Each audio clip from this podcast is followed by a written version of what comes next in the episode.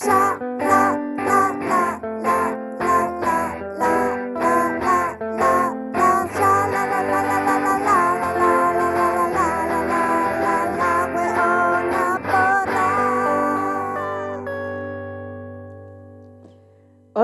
hola. Hola. ¿Cómo estamos? tal? ¿Qué tal?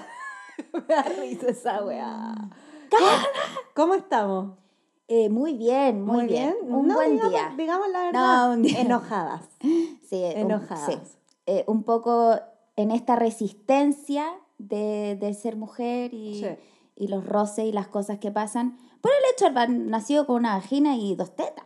Y, y ni tanta. Y tanto, tampoco. Y tampoco mucho, ¿ah? Tampoco mucho, que digamos. Pero claro, pero hay algo como en haber nacido mujer Mm. que al final no. O sea, yo no soy mucho de quejarme de esto, pero de repente se acumulan situaciones. Roces, comentarios, cosas, y de repente es bueno hacer esa catarsis Sí. con una comediante amiga que Sí, vive situaciones Y parecidas. al final todo- todas vivimos la misma wea. No La vamos a que decir sí. quién, no vamos a decir nombres. Sí. Pero empieza con. Ah, te cachai. Y termina Y termina con Beloni. Ah, te cachai, nada que ver. así. Empieza con cagó. Ernesto y termina con Beloni, así nada que. Bueno, pero.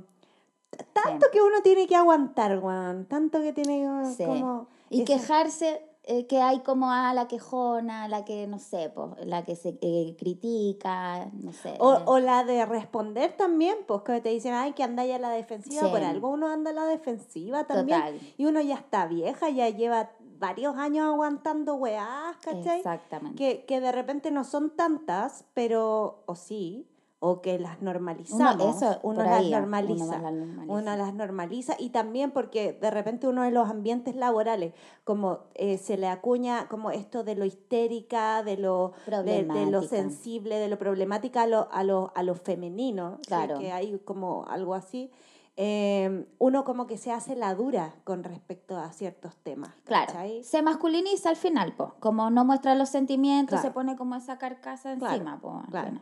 Entonces, mu- mucho, mucho weón que todavía se hace el aliado, weón, y, y al final igual tienen esa, Eso esa, esa necesidad de poner la pichula sobre La, la, mesa. Como, weón, porque no es más que eso. No es más que como eso. decir como, oye, loquita, ándate a tu lugar. tu Finalmente, lugar, en no términos energéticos, es poner el paté arriba de la mesa. De la mesa. Eso yo pensaba, ¿cachai? Que em, ayer o antes de ayer, como una compañera música, ¿cachai? Subió unas historias que, que como que hasta cuando ah, le han mandado como fotos de pico a su WhatsApp. Ya. ¿cachai? Y ya. Y mi, y mi, y mi reflexión es como, ¿qué busca el hombre que te manda eh, la foto de su pene? Como busca eh, como una respuesta para que, para culiar. Porque, o sea, es como, ¿qué, qué, qué mala estrategia? Uno. Claro, no, evidentemente. Eso es lo que primero pienso. Segundo, ¿qué pasaría si tú recibes la foto de un pene y uno le manda la foto de tu zorra como en el mismo ángulo? Claro, de claro, vuelta? claro, ¿Le gustaría? claro, claro. Como, o, o de mi ano, como Claro. lo mismo. A ver si... Porque, porque es una foto de un pene sin contexto. O sea, te mando la foto de sea, claro, abierta sin contexto Sí, o de po. mi ano abierto sin contexto. ¿Te gustaría? Total. ¿Te calentaría? Es como... Pero también depende mucho del contexto en el que se haya mandado ese pene, ¿cachai? Si te lo mandan así porque no, pues sí, sin contexto. Los, en los ese penes con- sin claro. contexto y sin, y sin pedirlos, pues, Claro. ¿cachai? Aparte, Eso. esa foto que tú mandaras, o que nosotras cualquiera mandara, eh, de más que ese weón obviamente la va a compartir si es que eso pasara. En cambio, una mujer, una, una foto de un pene, la borráis, o no Claro. sé, cada uno hará, o si, si lo, lo pediste inicialmente, no, te, no, no sé si se da esta dinámica de meterse como al grupo WhatsApp de las amigas y, oye, mira el pene, no sé. Bueno, Claro. todo eso me parece demasiado, eh, no sé, Ya, pues, superficial, entonces, arcaico. y, Bueno, y, y también por otro lado, yo comentaba que a mí nunca me ha pasado eso, y ojalá nunca me pase, eh, como que me manden fotos de penes y en general ponte en mis redes sociales, nadie me comenta nada fuera de lugar, como que la, creo que he bloqueado a dos personas y han sido por temas políticos, ¿cachai? Como nunca porque Bueno, me, me han acosado y bla, bla, bla. Y también, pues, como pienso como, ¿cuál es el perfil de los hue- de las que qué es lo que ven estos hueones en cierto tipo de mujeres que necesitan eh, poner la tula arriba de la mesa, porque claro. finalmente es eso. Porque no creo que ese weón crea que, que mandando la foto de un pene, eh, él va a lograr eh, tener un acercamiento con esa persona. Además que en algún lugar de su psique piensan que de esa manera van a enganchar. Yo creo que no. Yo creo que mero- no. Es como, es como una forma de, de achicar la calle nomás. ¿Cachai? Es como, es como, me gustáis, pero yo sé que nunca te voy a tener, pa, pichula. Es poner la pichula arriba de la mesa. Bueno. O sea, esa es mi teoría, como después de darle como mucha vuelta a la wea. Y, y siento que, que el- la tula que te mandan sin pedir, o cuando te, bueno, ya poco, no sé si yo estaré vieja o qué, pero hace mucho tiempo que no me dicen cosas en la calle, o también tiene que ver con una actitud, nuevamente repito, como Es que va mucho que en una, eso igual. una anda como con una actitud Sí. a la defensiva igual. Total. Te A masculinizáis, y- que y poner bla, esa bla, barrera. bla. Mm. Eh, si tiene que ver con una actitud, si tiene que ver con, con el tipo de seguidores también, ¿cachai? Quizás También de tipo qué temas habláis. Claro, no sé, pero, pero mi conclusión es finalmente es como esa necesidad que tienen muchos varones de poner la pichula arriba de la cual. mesa. Como Pero- que no soportan verte surgir. O como eh, a la par siquiera, Mm. ¿cachai? Como, como cómo que ella va a tener una opinión sobre las cosas, cómo va a ser inteligente, lo, cómo, cómo, igual que yo, no, no sé. Sí. Y, y siento también en, en lo que decir de la foto del pico y todo, yo lo veo como una weá, como una adoración a su weá. Si piensa que es como una, una cosa que está exterior Mm. Y es como, la cagó que es como el eje de, de su centro, como el centro del eje del hombre del pico al Mm. final. Y eso se plasma en otras cosas, ¿cachai? En la conducta, en de repente veía un weón sentado así con las patas Sí, abiertas. po. Eso es súper fal, no sé, fálico, todo Sí. eso. Sí. Pero yo creo que es eso, bueno, como, como la figura del pene como de, de eh, como símbolo de poder. Sí, como eso. Y finalmente, que volviendo al tema de poner la pichula sobre la mesa, que es una metáfora muy preciosa, eh, es eso, es como la espada, es como el, el decir como aquí, esto, este es mi territorio, eh, vuelve a tu lugar. No te creas, no te creas tan inteligente Planta. como yo. La cagó. No creas que vas a estar a la altura. Y que ni siquiera es como una weá consciente, siento yo. O sea, no, es súper es inconsciente. como, como que ya, como que están acostumbrados. Bueno, a es como que un así. gato nace y sabe que tiene que hacer un hoyo, cagar y poner la tierra Mm. encima, como que Mm. viene en el ADN. Te juro. El balto, mi perra hace esa weá, de repente ni siquiera caga, como que hace el, el amague y se tira, pero igual tira la, me da tanta ternura y tira, tira la tierrita, mi Oh. niño tan lindo. Ya, esas programaciones son tiernas. No Pero yo así- creo que ese, el, el balto incluso del, también debe ser de poner la pichula arriba de la mesa, porque así son. De más. Así y son. esto que tú decís, pichula en la mesa, que es como el concepto, eh, no solamente en la mesa, esto puede ser una conversación en la calle, puede ser en un WhatsApp, Mm. pero es como, siempre es una hueá que se siente, una vibra. La tula en la mesa es etérica. Sí. Es como que tú te tenés que dar cuenta, tenés que sentir. Todo el rato. Y como que una se acostumbra, bueno, lo que hablábamos hace, fuera de, de off, Off the, the record, record. Eh, que una, no sé, pues se ha, se ha, mm, desenvuelto en ambientes artísticos, ¿cachai? Claro. Ambientes creativos.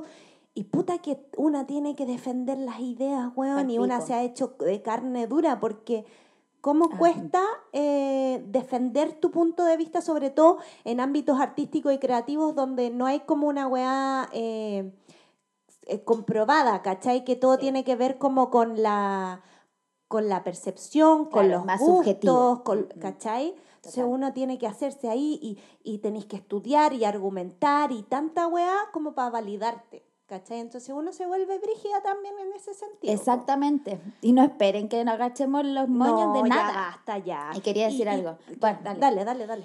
que lo comentábamos también antes, que yo en lo personal crecí con puros hombres, entonces para mí era normal ser eh, iguales, ¿cachai? Yo me interesaba en los autos, yo no sentía que Claro. eso era de hombre, porque no sabía simplemente. Claro. Y me di cuenta ya ejerciendo publicidad en una agencia, típico así reuniones, y, y tú decís una idea, nadie te escucha, pero el creativo al lado la escuchó. Tú la dijiste, nadie escuchó, la dice él, oye, pero qué buena idea. Qué raro. Ya, y no sé si te pasa, ya, esa, fue mi primera racionalización de que con su madre este es un mundo eh, que en donde se le presta más atención a estos flacos. como dice la canción. Claro, claro. Y no sé si te ha pasado que para mí yo estoy tan acostumbrada a funcionar que me importa una raja los géneros, no sé si estoy siendo masculino o femenina, yo soy nomás. Y de repente estoy trabajando y como que pasa algo machista y yo digo, ah, ¿verdad que también existe la probabilidad de que este weón sea machista? Claro. Viene un comentario misógeno y como que me aterriza. Mm. No sé si es, es como que me, me pone los pies en la tierra y digo, concha su madre, ¿verdad que vivimos en un mundo de tulas, po, weón? Sí, po. Pero no, como que se me olvida igual también, ¿cachai? Pero pasa eso y es como que limitante, porque no es necesario. Mm. Porque, weón, es como que está bien, nosotras también estamos en un proceso de transformación en donde estamos siendo como... Y una también puede ser machista muchas, Una también, muchas veces. Pero claro, pero es como, amigos, dense cuenta, igual ustedes también, ¿cachai? Que no es una weá de, de que eh, los hijos, no, tú en tu vida ahora mismo, ¿dónde Claro. están tú, dónde tenéis como, no sé, abuso de poder, dónde estáis siendo a lo mejor irresponsable en ciertas cosas, aspectos con tu Claro. pareja, tus vínculos, no sé, ¿cachai? Todos, porque, eh, bueno, Pero yo creo todos que, tenemos que pega que estos hacer. detallitos que de repente que son estas conductas pasivo-agresivas que, que Sí. hablamos de repente de comentarios, que son cositas muy pequeñitas, porque, por ejemplo, ya, eh, andar abusando de las mujeres o violando es eh, categóricamente masculino, eh, o sea, machista, es categórico, o sea, como no hay duda con eso. Pero estos comentarios, Exacto. pequeños gestos es como que, mira, son pequeños gestos que dan a conocer una mm, como una visión de mundo, ¿cachai? Total. Y que son, que pasan colados. Pero, pero de repente uno dice, oye, esta weá que me molestó, que me dijeron, no me molestó por puro hueveo, ¿cachai? Total. Es porque hay detrás de eso misoginia. Total. Como el meme que subí ayer, que es como que decía como detrás de ese sentido del humor negro, como Alternativa. misoginia, mi Misoginia, niño, misoginia, me hizo tanto sentido. Eso, yo creo que basta ya. Podríamos eh, abrir herida sí. mucho más, pero no, mira, no abramos más el portal. Avancemos. eh, avancemos, Sí. porque a eso estamos acostumbradas a avanzar, a esforzarnos para lograr un espacio en este mundo, pero ¿sabes qué? Ya estamos acostumbradas, así que vamos a ir huellando. Sí. Empezamos con este programa, Vamos. La Conche Tu Madre. Vamos. Las voy a tener que separar. Ahora sí que sí, me confundí porque una es mujer y se, se equivoca. No, una se al equivoca. tiro. no, No. no, no, es una broma. Es, es- es sarcasmo, Ya, sarcasmo. para que, para que haga ruido, para que esté ahí en el Ah, inconsciente. Para que te presente. pique el, el ojete. Bueno, eh, vamos a empezar con nuestro programa, La Hueona Porra. Póngame, Eh, póngame, póngame Parte mi compañera Hopes con la sección Póngame el uno y ¿Y qué weá? Póngame el uno y qué weá. Ya, comadre. ya, comadre. Sacamos el tejido. Ah, Saqué los palillos. Cuéntame nomás, mi niña. Ya, mira, eh, vamos a cambiar de tema, ¿no es cierto? Estamos en otra sección, refrescando aires, y yo te voy a hablar de una cosa que a mí particularmente me llama la atención, que eh, es como toda la cultura egipcia, pero solo enfocada en el maquillaje, los ojos. ¿Por qué Ah. este delineado? Ya, ¿Por qué se maquillaban los egipcios? Porque hombres, mujeres. muy bien. Entonces, como que me parece tan hablando de tan deconstruidos los egipcios Me que se maquillaban. Muy interesante. Muy interesante. como la revista. Muy interesante. Tal cual. Eh, claro, entonces, bueno, esto viene de eh, Egipto. Egipto sabíamos que es un lugar caluroso, ¿no es cierto? Arena y, y factores como atmosféricos que hacían como que la gente, los ojos estuvieran como eh, propensos a que le entrara arena, ¿cachai? Como que de ahí viene. ¿Ya? Pero la primera vez que se encontraron, como que se supo del maquillaje en Egipto, fue gracias a la tumba de la reina Sub-Ab. Como que abrieron esta tumba y encontraron ahí, aparte de el polvillo que quedaba de la reinísima, eh, el polvo para maquillar también, aparte del polvo. Glitter. polvos compactos, polvos translúcidos. Entonces, claro, encontraron muchos tarros en, en donde mezclaban ellos, claro, el ungüento y las fórmulas para hacer este maquillaje, ¿cachai? Y además, no solamente el ungüento y, y las mezclas, sino que eh, las recetas de cómo se hacían estos maquillajes. Oh my ¿cachai? Entonces ahí fue como, oh, estos flacos usaban maquillaje, hoy lo hacían así. Mira. Entonces también no solo se maquillaban mujeres, eh, sino que también hombres, ¿cachai? Pero no solamente era con fines estéticos, también había fines medicinales, lo que te contaba del, del lugar. Entonces. Egipto es un lugar que está mucho bajo el sol, ¿cachai? Mucha arena, el desierto, viento, viento en la cara, más arena, imagínate, mucho insecto. Y además numerosas enfermedades que se gestaban en el antiguo Egipto. Entonces los hombres y mujeres tuvieron que valerse de sus conocimientos como para embellecerse las mujeres y también protegerse frente a estas vicisitudes de la vida. Necesito desde la vida. Entonces tuvieron que encontrar una forma de protegerse los ojos, ¿cachai? Entonces usaban este ungüento que era como una pasta negra ¿Ya?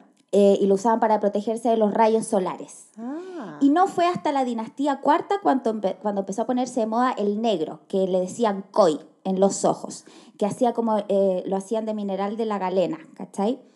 Este tipo de sustancia, además de ayudar al sistema inmunológico, inmunitario, hacía que la arenilla del desierto se le quedara pegada, ¿cachai? En el ungüento y no entraba al ojo, ¿cachai? Como que hacía a veces de como malla. de, de, de tapamosca. ¿Cómo se Claro, llama? esta tapabarro. ma- como de, como se esta weá de los, de los parabrisas, limpia parabrisas. Una cosa así, ¿cachai? Entonces, eh, además de, bueno, eh, al mismo tiempo también los insectos, no solamente, bueno, la arena no entraba, pero los insectos como que también hacía de repelente, porque tenían un olor muy fuerte. Entonces se acercaba un mosquito al ojo, eh, te podía picar la raja, pero el ojo no entraba, ¿cachai? Como era- Estaba llorando, los ojos te lloraban pal pico, pero mi insecto no, no entraba. pero no entraba, ¿cachai? Eh, y al mismo tiempo, bueno, el maquillaje también no se usaba solo como protección, sino también como algo estético, sobre todo las mujeres. Y empezó esto del relieve, ¿cachai? Lo vemos en la tumba de Nefertiti, donde se ve el relieve en los ojos, ¿cachai? Eh, también con pintalabio la otra, muy bonita, y su colorete o también o rubor. Y también había modas y tendencias, como ahora, que primero de repente está de moda el cat eye, ¿cachai? Como modas. Lo mismo allá, entonces, eh, no, yo me imagino como con su paletita, su weá, eh, como una egipcia haciendo como un unboxing de, de Ah, un tutorial. Chicas, les voy a enseñar el delineado de La Cleopatra. cagó. Como sacando los maquillajes de una Última bolsa. tendencia en las momias. La cagó. Tal cual. Lo mismo, lo mismo tendencia. ¿Cachai? Eh, bueno, las egipcias también fueron las primeras en pintarse los labios color rojo, ¿cachai? Ah. Usaban una pintura hecha de ocre, rojo y óxido natural. Cacha. Bueno, los egipcios fueron los primeros en hacer estos cosméticos, eran naturales, usaban grasa de animal o vegetal. Y obviamente los ojos para la cultura egipcia era muy importante porque venían de la creencia también del ojo de Horus, toda esta mitología, ¿cachai? Que, que habla de que Set, el tío de, de Horus, le saca el, el ojo y como que está esa simbología y toda la weá. Claro. Bueno, representa un montón de cosas más. Entonces, con mayor razón, les preocupaba el ojo como tenerlo estéticamente, como para ser parte, porque había mucho apego también a la creencia también de que cuando uno se iba al más allá, cuando morían, como que te- los tenían que enterrar con todas sus valijas, sus huevaditas, sus paletitas, sus espejitos, sus tarros, sus huevas, para que en la otra vida pudieran seguir disfrutando sus productos cosméticos, ¿entiendes tú? Como, Hueona, muerta pero regia. ay, eh, en el más allá, ¿cachai? Hueona, en el infierno pero bien Pero delineado. delinea hasta el hoyo, huevona, sí. Ya, pregunta, pausa. Dale, vale. Si te enterraran, elige tres hueas con las que te tendrían que enterrar. Eh, el rímel, ¿Ya? eh, Tres básicos de tu Mi plancha de maquillaje. pelo, hueona. ¿Ya? Eh, y el champú para el tono blanco. el Te Olaplex. juro, el Olaplex número 8, que me han dicho que es bastante bueno para, para la peluca. Sí. Olaplex, plancha de pelo del... eh, eh, ¿Cómo se dice? Rímel. Rimmel. Tú. Ya, sí, Rimmel. Eh, puta, eh, oh, qué difícil, weón. No, rápido, las tres Eh, primeras. la vamos. wea, la wea del Blistex para los labios porque Ah, se me secan para el pico. también. Y las cremas porque yo tengo piel de momia, weona, para el pico. Imagínate, ¿Qué más adecuado? Imagínate, muerta, lo seca que me pondría si ya viva, ya estoy seca por dentro. Puta, ya, buena. sigue. Ya, buena. Esa era mi pregunta. Claro, y también, eh, bueno, los egipcios creían que como que la cara de la persona tenía que irse maquillada al más allá, ¿cachai? Buena. Como, De acuerdísimo. total, vos tenés que irte minísima. Bueno, todavía eso se hace, hay gente que maquilla y esto también toda la vida. Ya, entonces, eh, el objeto donde se hacían estas mezclas de colores se llama paleta, por eso ahora las sombras también todavía se llama paleta, de ahí viene la hueva. Y me vaya a creer tú que ellas guardaban todas sus cositas, su espejito en el neceser, porque de hecho los egipcios inventaron el neceser, ¿entiendes tú? Cacha, Pero cuánto mira. aporte de la cultura egipcia al Todo le make aporta a la humanidad. Mira, si el neceser, figúrate, hacían unos estuches pequeños de mimbre y ahí dentro lo- guardaban su maquillaje, el peine, el espejo. Qué minas. todo, la pastilla el día después. la Y los hombres, copita menstrual. claro, hecha de mimbre De también. mí, la weá se filtraba, pero y te perforaba, pero todo. Ya, los hombres también, para tener una mirada más expresiva, los marcaban bien con unas líneas negras abajo, ¿cachai? Como se delinean abajo. Y la forma iba variando también según la moda de cada tiempo. Entonces, de repente, ponte tú hasta, hasta la dinastía cuarta, los egipcios se perfilaban los ojos con una línea color verde, primero hacia adentro, ¿cachai? Ya. Como, hacia, hacia la nariz y otra línea hacia la frente. Después vino de- eh, como una segunda oleada en donde se empezaron a, a delinear solo afuera y no hacia adentro. Y la última etapa del egipcio era como una linita nomás, que le decían como la cola del colibrí, una cosa así, Más minimalista. más minimalista. la forma. Sí. Eh, bueno, y no, se, no descuidaban tampoco ninguna parte de su cuerpo. Usaban ungüentos y aceites para dar elasticidad a la piel. Como tú decías Ay, que estáis tú buenas necesito. también. Figúrate que están todo el día al sol, pues si Egipto es como el desierto de Atacama, pero eh, elevado exponencial. Bueno, y por esto mismo usaban ungüentos y aceites para la elasticidad, eh, para evitar las arrugas, porque Cleopatra, yo me imagino que esa flaca no desarrolló arrugas hasta que se murió. Uno no, no sabe realmente, pero siempre se ve como eh, estiradita, ¿cachai? Como sin, sin arrugas. Y además eh, empleaban hidratantes a base de miel y se desmaquillaban con leche. Cacha. O sea, ahí el, el skincare muy necesario para los egipcios, como desde ya sacarse el maquillaje. Total, total. Claro, eso es conocimiento, o sea, al final, weón. Conocimientos ancestrales. Una, cuando ah, yo hasta los 25 años me iba a acostar con el maquillaje de la noche anterior y es un delito para mí eso ahora, o sea, yo no puedo, cada vez que yo llego a mi casa me lavo la cara, me echo cremita y a la cama, Onda, no me puedo dormir con el maquillaje, encuentro Muy que es bien. terrible. Sí, es terrible, Es en verdad. terrible. Igual yo, yo lo hago a veces, pero no siempre. No, yo no. Como que ayer estaba muy cansada y en verdad ayer no me maquillé, como, o sea, no me maquillé como estoy acostumbrada a maquillarme, que yo me maquillo como puerta de Tres o cuatro capas por su- lo bajo. sus cinco capas, ¿cachai? como, bueno, la vida es una performance, ¿cachai? Obvio. Pero, pero eso es para los shows, en verdad, porque cuando ando de profesora ando ya así hecha como con el minimal, rímel. Como ¿o no? rímel y, bueno, onda un poco de, de colorete para que no me diga, porque siempre me dicen, "Eh, ¿estás enferma? No, amiga, estoy sin maquillaje. Eso yo siento que es como una discriminación, es como, ay, estáis más gorda, siento que es como Mm. muy similar. Onda, no necesito que me digáis, que me opiní. Porque si ven a ¿Te un blanco, algo? ¿Te pasa algo? Ya, estamos frigias. Listo. Ya. Entonces, también crearon, eh, bueno, con unos polvos blancos conseguían matizar la piel y elaboraron también unas sombras de ojo que se hacían con, eh, con un color azul que era como más fácil de conseguir, entonces todos tenían esa, que era medio tornasol. También crearon los primeros labiales a partir de una mezcla con ocre, bueno, eso ya lo había dicho. Y lo otro, ya, y para cerrar el tema, que habían unos egipcios que lo hacían esto, estas prácticas cosméticas, porque creían en una deidad ¿Ya? que se llama, eh, bueno, dos deidades involucradas en la cosmética. Una era Bes, la protectora de la cosmética. Cacha. Y la otra deidad era Tot, que Tot es como el dios de la sabiduría, pero en el fondo, eh, canalizado a esto del de la cosmética, es como el dios de la sabiduría quien presidió la elaboración de los perfumes y cosméticos. Como que el dios Tot le dio la sabiduría al pueblo egipcio para aprender a hacer cosmética, ¿entiendes tú? Oh, qué bonito. Y la deidad de Bes era el que protegía. ¿Cachai? Y eh, bueno, Bes era este dios antiguo de, que también regía el parto, la fertilidad, la sexualidad, el humor y la guerra. Em, pero es, muy, es como raro porque era como un enano que lo, lo pintaban como en los envases de maquillaje, siempre le ponían como el loguito de- del loco, ¿cachai? Como que era Ya. la persona que protegía. Y era un enano que cuidaba también a los niños y a las mujeres que no podían parir. Entonces lo ponían en la puerta y ponían como al, al enano con el falo, con Oh. un falocentrista, una vez más. Con No, la, si la necesidad de poner la erecto. pichula en la mesa. La cagó. Y la, y la versión femenina que tenía como también la, como la, el aparato reproductor y eso. Era como el indio pícaro, weón. Como la versión Oh. del indio pícaro y la india pícaro y como que ello era la deidad, ¿cachai? Em, bueno, y las mujeres regularmente usaban o llevaban objetos grabados con la imagen del, de este dios. E incluso tenían imágenes de él tatuadas en sus cuerpos. Imagínate. Así que, bueno, eso a mí me pareció interesante porque Sí. de repente uno nunca sabe de dónde... A mí me llamaba mucho la atención como esta onda de la, del relieve, de dónde venía. Claro. Eh, eventualmente igual era evidente que iba a venir de una deidad, porque estos gallos todo como que lo depositaban Sí, en estas po. deidades, ¿cachai? Pero está interesante el tema. Me Si gusta. les interesa, pueden averiguar más de este Dios ves. Que Eh, andaba con la corneta afuera. que andaba con la corneta Poniendo la pichula en la mesa. Y protegiendo a los niños, Ay, una cosa muy rara. niños. Un falo que te cuida. Un poco raro, amigos. Sí. El señor lápiz queda corto al lado de este weón. Sí. Bueno, gustó. eso, queridísima. Me gustó, me gusta porque a mí además me gusta mucho el tema de la, del maquillaje. Sí, es interesante saber de dónde viene uno que da de repente como que está tan a la mano estas cosas ahora po. que se le olvida. que Ah, quizás-.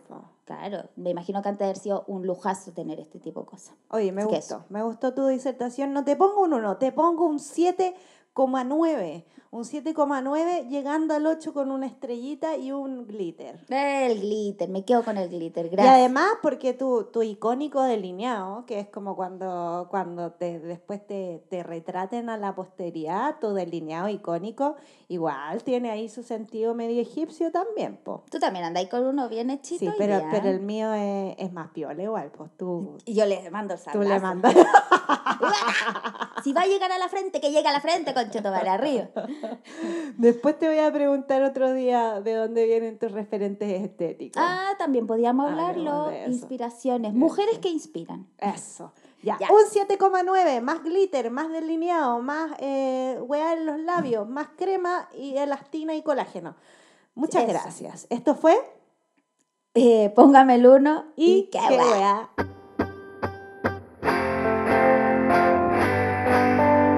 Póngame el uno y qué hueá. Ya, Luni, pasamos entonces a la segunda sección de este programa, de este podcast. Eh, ¿Cómo se llama la sección? Icónica. En la que te fuiste. En la que te fuiste.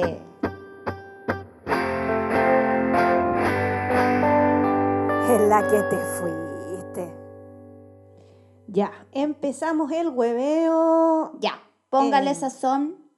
Mira, me costó, te voy a decir, vamos a ser ¿Qué eh, realistas, me costó como encontrar un tema que me satisfaciera porque me iba a poner ñoña de nuevo como con compositores antiguos y dije, no puedo estar hablando de weas que pasaron hace siglos todo el rato, busquemos cosas más más contingentes, más nuevas, así que les voy a hablar de Elvis. de, De Elvis. de Elvis Presley. Yo pienso, yo tengo un rollo con, con el éxito. Tengo un Ok. rollo con el éxito que siento que la gente que, que es como muy exitosa en, por ejemplo, como estas íconos rockstar así, brigio, como Ya. que siento que tienen que pasar demasiadas weas pencas en su vida como para triunfar, ¿cachai? Sacrificar muchas cosas, dices sacrificar mucho o no sé si como que una cosa lleva a la otra, si, si el, el, el pasar vidas brígidas te lleva como a triunfar en otras weas o buscar el triunfo o al revés, no sé. tú. Ya. Pero, pero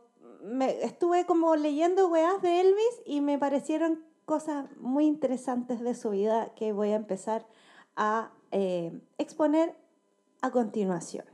Elvis. Don. Elvis nació en 1935. ok. La wea antigua igual. Figúrate cantidad de años. weón brígido. 1935. Su mamá estaba embarazada de gemelos y el gemelo que, que nació antes de él, muerto, y él nació vivo. Partimos desde, desde ahí. Ya partió con tragedia Partimos la novela. mal, ¿cachai? Después ya como, puta, Elvis, típico como clase obrera, gringa, ¿cachai? Como no tenía muchas lucas y como un, un, un hito dentro de su historia, que para su cumpleaños número 11, el niño pidió una bicicleta y no tenían plata y le regalaron una guitarra Mira, una guitarra, que fue con la guitarra que después eh, hizo su debut. no era lo que quería, era lo que necesitaba. Era lo que... ¡Qué fome! ¡Qué Ah, fome! Pero para un niño, weona, claro. Ot- Otra cosa, Obvio. bueno, y, y desde aquí partí yo como desde el punto inicial de mi, de mi investigación, tú sabías que Elvis eh, no tenía el pelo negro, po. Se lo Ah, tenía, Como los egipcios, los como ojos. los el- egipcios. O sea, Elvis era el real weón que cuando chico yo era rubio, de verdad él era rubio cuando Ah, ya entiendo. ya. ¿Cachai? Y El- como por el prejuicio a los rubios, se lo tiñó. Claro, lo que pasa es que después él, él- en, en Estados Unidos pasaba lo siguiente, como que estaba el rey del rock and roll, que era realmente Chuck Berry, Ya. que era afro, afro, afroamericano. Ah, claro, claro. Entonces eh, necesitaban generar un producto comercial Ya. que fuera igual de impactante, pero en versión blanca, porque tú sabes que en esa época Sí, lo- po, mucho la gente blanca no consumía... Iba a clubs de blancos, bailaba ¿cachai? canciones de blancos. Entonces fue como una especie de híbrido que generaron para el público blanco, pero con el sazón de lo afroamericano, ¿cachai? De los, de los afrodescendientes, ¿cachai? claro. El real rubio eh, cuando chico, Elvis. No, imagínate la encrucijada de un weón blanco, súper racista, de decir como los negros son inferiores. Pero este tema está increíble, Chuck Norris. Chuck Norris. Chuck, Chuck Norris, Chuck Berry. Es que, es que, ¿Cachai? es Como, que, weón, bueno, culiao. Weón, o sea, a lo largo de la historia es como, weón, la gente que, que es afrodescendiente, o sea, hay algo con el tema rítmico, Claro, la ¿cachai? sangre. Que es como, Total. o sea, son superiores, son La superiores, brígidos, brígidos. ¿cachai? Y bueno, rescatar como también con el tema de la estética, Elvis tenía una fijación con su pelo, como el weón, cacha que él quería, él quería jugar fútbol americano y se iba a meter en un equipo, pero su entrenador le dijo, bueno, pero te vas a tener que cortar el pelo. Pues no le dijo, luego. no voy, a, no voy a hacer fútbol americano, solo por el pelo. Después una pega, que tenía una pega buena, ¿cachai? Eh, le dijeron, bueno, pero te vas a tener que cortar el pelo. Pues no, Anda. renuncio. Oh. Se hizo camionero, tenía un temita con su pelo. Después... bueno, Prioridades también en la vida, cada uno con lo suyo. Bueno, Elvis tenía su pelito. Su pelito era su fijación. Eh, después otra cosa interesante que encontré de su biografía, porque como que me gustan a mí los datos hueones. Ya, el dato Ya, la, la primera canción que grabó Elvis fue eh, Mamón. Eh, fue una canción que fue para grabarle a la mamá, como para regalarle para el cumpleaños. Fue un estudio y fue la primera canción que él grabó. Y bueno, él estuvo como mucho tiempo intentando como que lo pescaran los sellos. ¿No veis que en esa época como que tenía que eh, audicionar, ¿cachai? Claro, había para que dos los sellos hueones. quisieran, Mm. quisieran grabarte, quisieran hacerte un disco, o quisieran producirte, ¿cachai? Y él eh, lo intentó muchas veces. Y hablaban eh, de una audición que el loco hizo a los 20 años, ¿cachai? Eh, para Sun Records, que fue el la, la, la disquera que después lo, lo llevó al éxito, pero fueron tres audiciones. Y en la primera, como que el weón tenía 20 años y entró al lugar a audicionar, y era tanto el nervio que él tenía que el weón temblaba. Y de ahí viene Ay, como ese movimiento Ya, icónico de Elvis, que es como el tiritón, ya, ya, ya. viene ya. porque el weón le daba tanto susto enfrentarse como a las audiciones o al público, que el weón cantaba, pero como que el, no, no se podía controlar, Venía ¿cachai? de Y la después, mano con un espasmo. y después patentó esa weá, ¿cachai? Bueno. Heavy, heavy. Hasta la ter- e- esa fue la primera audición que hizo para Sun Records. Ya. Lo rechazaron no porque quedó. le dijeron, no, como eres como el pico. Hizo una segunda, hasta la tercera, que estaba, el- un productor de Sun Records estaba buscando eso que te decía, como necesito un blanco que cante esta balada como un, un, un afroamericano, ¿cachai? Y, y lo citó y le puso una balada y no funcionó. No funcionó, dijo, no, ya, vale, callampe este weón. Y ya estaban cerrando el estudio y Elvis se puso a cantar como una canción con la guitarra y le dijo, este es el tema. Eso es. Ese es el tema. Buena. Y con ese tema se lo grabaron y fue como el que explotó. Onda, lo grabaron, ponte un lunes, el miércoles lo tiraron por la radio, a la gente le encantó, lo pedían, lo pedían, lo pedían y lo repetían, lo repetían, lo repetían. Pal pico. Y ahí se volvió famoso, ¿cachai? O sea, como el, el primer puntapié a la cuestión. Y es, onda, la semana siguiente que lanzaron ese tema en la radio, hicieron un concierto en vivo. Buena. Y en el concierto Qué en vivo el weón salió a cantar a una multitud de gente y de nuevo temblando, temblando, temblando y a la gente le encantó esa wea. Y ahí como que Elvis formó su equipo y es muy chistosa esa wea porque formó su equipo de trabajo Ya. y decía que dentro de esta primera banda el baterista era baterista como todo muy muy pobre, así como era un baterista de un club de strippers, ¿cachai? Lo sacaron de- y su y su agente era un un weón que trabajaba como en el circo. ¿Cachai? Como Oh, eso. Pura rareza. Y bueno, cuando ya Elvis empezó a grabar weá, empezó a, a- a- a hacerse más famoso. Y puta, y obvio que siempre hay como estas rencillas con los cantantes anteriores. Y adivina quién odiaba Claro. a Elvis. Ay, no me digáis. Frank Sinatra. No, Lo no, no, no. Frank Sinatra decía, no, este weón es como, es, es obsceno y la cuestión. Y odiaba la música de Elvis, Frank Sinatra lo odiaba y se dice también que ahí había como un poquito de, mm, bueno, de envidia también porque Elvis era como el bonito de la weá y Frank Sinatra se sabe que, que no era tan agraciado, de hecho como que se decía... eh, un lado de la cara de Frank Sinatra tenía como cicatrices de nacimiento, ¿cachai? Por eso él, él solo permitía que lo fotografiaran de un lado. Ay, Entonces, weón. eh, y se maquillaba caleta porque tenía marcas en la cara, ¿cachai? Entonces, Frank Bueno, Sinatra era todo un lo tema odiaba. Mm. Bueno, se, se transformó en un fenómeno Elvis también por el tema como sexual, ¿cachai? Como por el despertar Obvio, sexual. De hecho, en Alemania de esa época era, lo odiaban, ¿cachai? Como que trataron de crear un, un ritmo eh, alemán como para que la, la juventud se olvidara de Elvis, pero obviamente fue un fracaso. Y, y eso fue como hasta el año 1958, como el despertar del boom de Elvis. Y después a Elvis lo llamaron para hacer el servicio militar. Y el Oh, hueón fue a hacer el servicio militar y ahí se convirtió en un saco hueas, ¿cachai? puta. eh, se hizo adicto como a la anfetamina, a los barbitúricos, se, se, se, se volvió un nacionalista culiao, ¿cachai? Ah, Igual en bueno. esa época conoció a su, a su esposa Priscila, se Priscila. casaron, ¿cachai? Terminó el servicio militar, en 1960 volvió a su carrera, pero vol- volvió como al cine. No Ya, sé si hay cachado ya. como las películas, Sí, po. películas, películas, películas. Sí. Y venía como de capa caída igual un poco. Y empezó a, a hacer como covers de, de, de los Beatles, de eh. Simon and Garfunkel, de los Beach Boys, Bee Gees. Como que al final después agarraba canciones y él las reversionaba y obviamente como era boom. Elvis, igual las, las hacía famosas. Y en 1970, ya después del servicio militar que se volvió como un, un nacionalista asqueroso, eh, hay, una, hay una, una anécdota que, claro, el huevón fue a la Casa Blanca, estaba Nixon en el 70, Ya. y él, él, mm, él pidió que lo, que lo nombraran agente federal contra, como, eh, en contra de, la, de las drogas, porque odiaba a los hippies y odiaba a los Beatles. Y las anfetaminas, Elvis, que te mandaste Ya, pero en las la drogas, guerra? claro, porque él odiaba Ya, a los las hippies. drogas eran ya. ¿Cachai? listo. Porque finalmente los Beatles les estaban quitando el trono. Ah, claro. ¿Cachai? Entonces, no, que las drogas, las drogas, y se volvió como agente claro. medio facho, ¿cachai? Porque para ellos las anfetaminas no eran eso. Un Alberto Plaza Un de la saco, época. wea. Después, el último concierto que grabó fue el, el típico que estaba como gordo con, en, en Hawái. Ese fue en el 73 y después de eso ya como que empezó su, su, su ¿cómo se dice? Su... El declive de su claro, carrera. Claro. Su retiro. Y, y eso fue, fue marcado un poco, que bueno, que era adicto a las anfetaminas, ¿cachai? Eh, Priscila lo cagó, su esposa, lo cagó con, el, con su profe de Con karate. Frank Sinatra. eh. No, no, con su profe de karate, Puta, ¿cachai? Y, y bueno, y este weón se fue a la mierda, entre eso, y también se hablaba mucho del, del exceso de comida. Como que el weón era demasiado bueno para comer como enfermo, ¿cachai? Y de hecho hay un sándwich que es como conocido como el sándwich Elvis.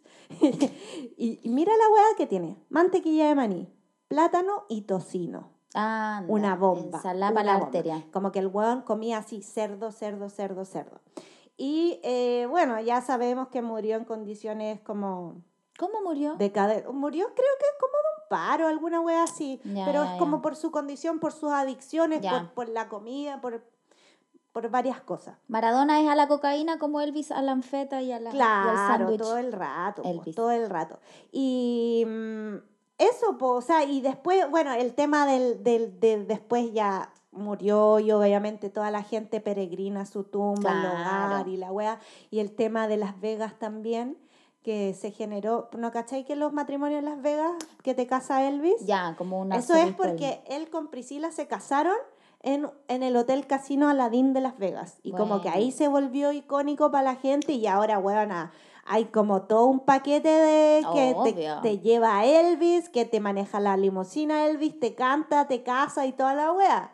Sí, o sea, como una vida de mierda al final, con puras mierdas. Sí, que, que corta la carrera antes de ir a la guerra, weón. O sea, Sí, pues, pero fue explosiva, ¿cachai? Claro, si tú, fue si tú así. veis como que el loco eh, tuvo, no sé, como unos 15 años de carrera así, Ah, ¡pah! igual hasta el harto. 73.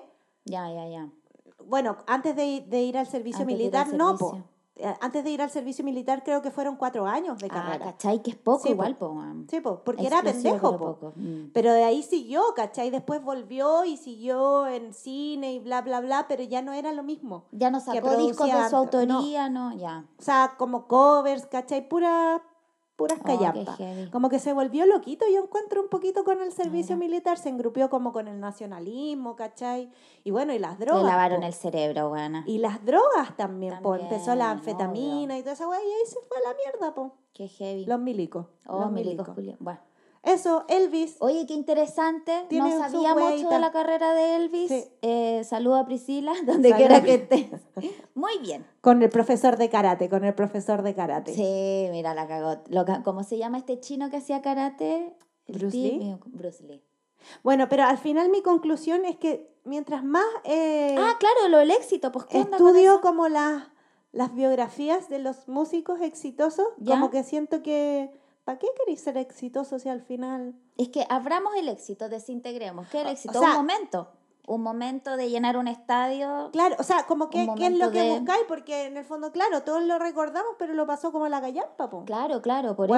venden, Weona. no sé, en las tiendas venden póster de Elvis, weón, onda cojines con Elvis, pero vos Sí, po, el cagó. murió ahí con las arterias tapadas de mantequilla de manito, sí, ¿no? O y sea, así mucho. me lo pierdo sin falta. Me lo ¿cachai? pierdo sin buses de alejamiento. No, no queremos eso, pues, ¿cachai? Y al final como las rencillas, no sé, pues Frank Sinatra Sí. también peleaba con Elvis, Elvis peleaba con los Beatles y así, porque al final, al final volvemos a lo mismo, de poner la pichula en la mesa. Poner la pichula en la mesa. La y yo cagó. creo que así se va a llamar el capítulo.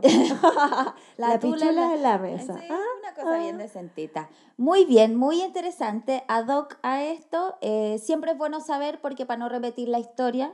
Mira, sabéis que ya no. Esperemos. Ya no, ya no. Por la último, una, una, como una sensación más de colaboración más que de competir. Porque yo entiendo que las generaciones Mm. anteriores, los Frank Sinatras de cualquier época, de turno, ven a otro one que está surgiendo y dicen, claro, no sé, también tiene que ver con un trabajo personal. Yo siento que esto- eso también es éxito, como Sí, ser lo suficientemente seguro de ti mismo que tú vas para un lado y el que salga Claro, irá para otro. ¿cuál, es tu definición del éxito? Pero mucha gente busca el tema de el éxito se asocia más a algo material, claro. Y al también. final es como, ¿para quién es ese éxito? Como para la otra gente. para afuera, claro. Para la otra gente, porque al final viviste una vida de mierda, eh, lo pasaste como las weas, no pudiste disfrutar de, no sé, pues de repente de todas las lucas que pudiste haber ganado, Exacto.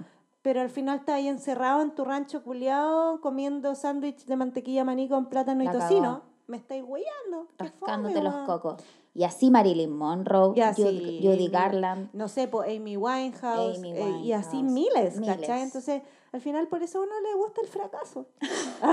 Porque uno es más feliz, ¿entiendes? Sí, pues porque podís estar piola, vaya a la feria, te comí una frutita, podís disfrutar de la poca plata que ganáis, pero la disfrutáis, pues, weón. Sí, me imagino. Tener una fama así tan, tan explosiva. No. Y si no tenía un apoyo, una red de apoyo, Britney Spears, todos vimos lo que También, pasó, po. ¿cachai? Esta mismo. Amanda, la que se pintaba la cara. Lo mismo. Hablamos de ella en ¿De este quién? podcast, Amanda Vines. No, que una que flaca no. que- Bueno, No. así miles. Y bueno, así miles. quizás el éxito tiene que ver con cosas más internas. No O sé. sea, sí, po, y también tener como la sabiduría de repente cuando tenés, porque el, el weón tenía un talento, sí, es, indes- Eh, es, claro. indiscutible, pero es como hasta qué punto ya, como que te pasáis las revoluciones, total, total. ¿cachai? Como, como, puta, ser cantante piola, disfrutar, seguir haciendo tu carrera, como que para mí eso es como exitoso, Sí. ¿cachai? Como cuando... Mantenerte en el tiempo, seguir el tiempo consiguiendo de cosas. forma sana, Total. como nada muy explosivo, nada muy explosivo, para mí es tan bacán, Sí, para mí, en lo sí, personal. total, total. Esas son mis conclusiones eh, para terminar esta disertación con respecto a Elvis y el éxito y las Bien. tapas de arterias. Y la tapa de arteria con ese sándwich como habrá sido de... Qué asco, lleno de grasa. Oh, qué weona. asco. Su, su, su, ¿Cómo era el, el método?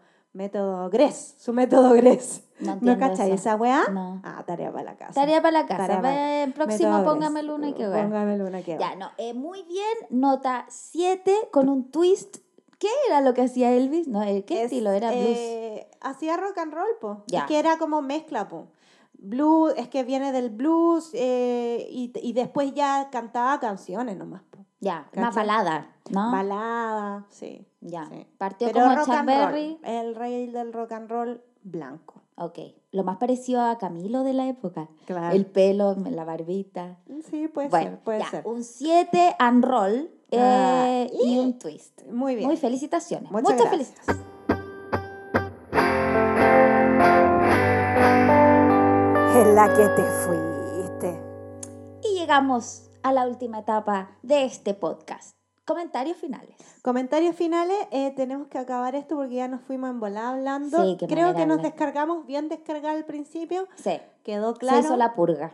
Quedó claro. eh, un capítulo más de la buena porra. Abrazamos a todos quienes se hayan sentido identificadas, sea mujer, hombre, disidencia, un gato, eh, un perro, ¿Cómo un sabes? ave. ¿Cómo sabes? Aquí cada uno. Espero que le haya entretenido el tema del maquillaje egipcio, la historia de Elvis. Contenido basura para tu cabeza. Que es una basura también, pero la basura es buena igual. Es buena. A mí me Claro. gusta. Nada, me que- gusta. nada es bueno ni malo.